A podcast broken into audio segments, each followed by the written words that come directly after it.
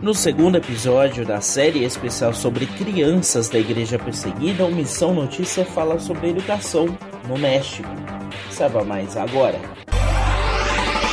Neste 12 de outubro, Dia das Crianças, a Rádio Transmundial traz um dado alarmante. 98% das crianças e jovens cristãos de países que estão na lista mundial de perseguição, elaborada pela Missão Portas Abertas, enfrentam algum tipo de discriminação ou assédio em ambientes educacionais. Quando o mapa em destaque é o da América Latina, um quadro que preocupa bastante é o do México, uma das maiores nações cristãs do mundo, mas que tem uma série de dificuldades para os evangélicos.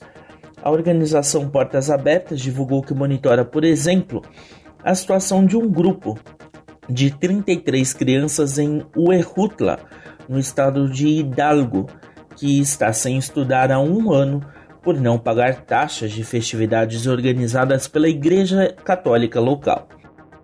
Tudo isso debaixo dos olhos das autoridades que só autorizam o ingresso no ano letivo de crianças que efetivarem o pagamento das taxas.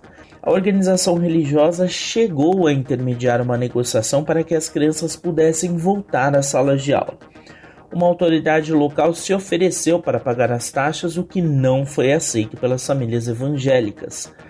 Elas alegaram que não poderiam participar ou contribuir com rituais com os quais não concordavam. Novamente, os cristãos locais pediram à organização que intermediasse o reingresso dessas crianças ao sistema de educação local, mas dessa vez em outra escola. Enquanto não há uma definição sobre isso, um grupo de jovens cristãos se voluntariou para dar aulas para as 33 crianças.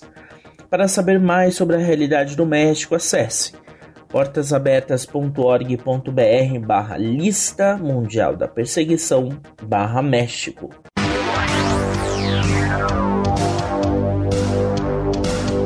O Missão Notícia fica por aqui. O MN é uma produção da Rádio Transmundial. Roteiro e apresentação são de Lucas Meloni e os trabalhos técnicos do trio. Lilian Claro, Thiago Lisa e Pedro Campos. Até a próxima edição.